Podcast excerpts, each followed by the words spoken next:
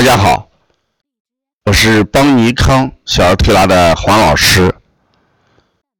今天我给大家讲的临床案例是中耳传音障碍导致的听力下降。我们知道，这个腺样体肥大，往往会形成耳骨管堵塞，耳骨管堵塞之后形成了负压。中耳系统呢，就会出现封闭，把这种情况就叫封闭性的中耳炎。在封闭性中耳炎里边，我们经常会孩子做这个听力阻抗值的一个测试，测试的结果往往会出现 C 型图，C 型图也就是什么负压图，那这个负压。负压在哪里呢？就正好就是耳骨管堵塞，内压高于外压，所以呢，在负压的作用下，软组织渗出的液体滞留在中耳里边，导致传音出现了障碍，就声音哎在传播过程当中出现障碍，所以听力就下降，表现在临床上。孩子会说耳朵疼，哎不舒服，而且呢说话声音特别大，看电视的时候也会把电视机的声音调得老大老大，这是基本的一个表现。那封闭性的中耳炎，我们在治疗的时候，光靠这个滴耳液来消炎，这个效果是不是明显的？那最好的办法就是把这个耳骨管打开，让它堵塞的呃这个咽鼓管通畅，不要形成负压。我们在推拿的时候有一个通耳法，通耳法是怎么操作的呢？就是我们两个手掌啦啊分别啦贴近孩子的两个外耳，然后呃轻轻的向力用力，然后啦再把手松开，能感觉到。耳朵有一种吸力，在吸我们推拿老师的手掌心一样，一次大概连续做上个呃二十到三十下啊，连续做上一个礼拜，有利于这个通耳骨管这么一个作用。这是一个通耳法，还有一个方法叫憋气法，让孩子哎把这个嘴巴蒙住，然后我们轻轻的捏住孩子的鼻子。给他数，从一数到三十，让他憋一口气，然后呢，正常呼吸一次。第二次呢，给他由一憋到四十，数上四十。逐步的话，由一能憋到六十，数到六十啊。每次就做三十、四十、五十、六十，做上几次啊，连续做一个礼拜，这也是打通这个咽鼓管、耳骨管的一个。我们叫通窍法，一个叫通耳法，一个叫憋气法，这是临床上要做的。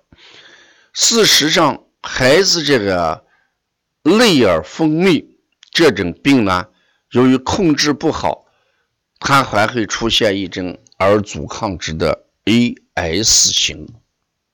那 AS 型是一个什么样的概念呢？就说我们的图做出来正常的是 A 型图。哎，负压是 C 型图，如果精凝栓塞或者这个液体量过多是 B 型图。那如果做成 AS 图的话，就变成什么？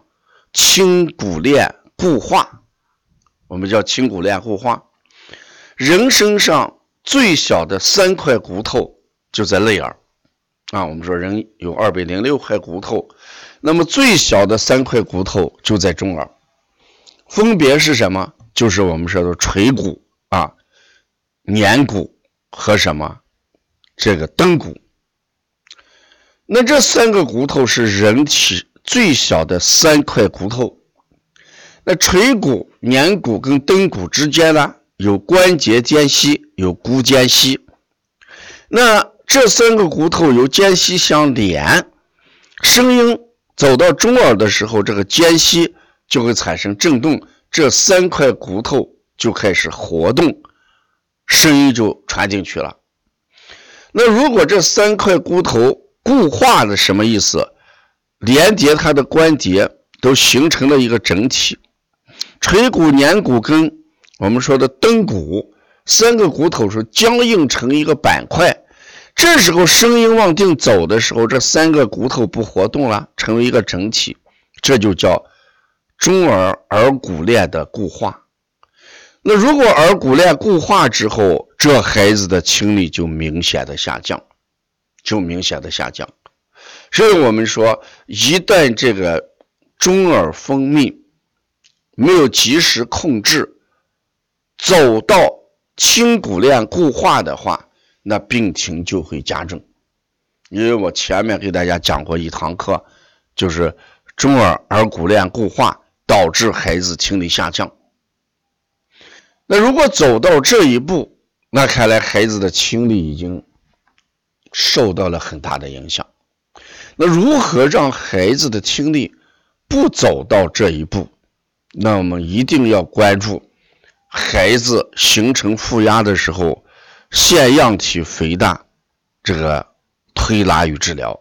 因为咱们说这个病啊，究其原因是腺样体肥大而导致的，也就是说腺样体出现了整体型和侧方型这两种情况，都会导致。我们的耳骨管堵塞啊，所以在腺样体肥大这个调理过程当中，我提醒我们的家长一定要到医院做一些听力的阻抗值的测试。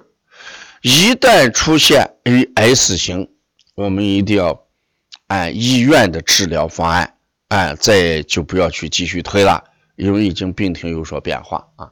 所以这就是我们讲。如果我们的听力图由 C 型负压型变成 AS 型的时候，我们就要考虑中耳听骨链硬化而导致的传音障碍、听力下降这个症状啊。这是我给大家讲的一个案例啊。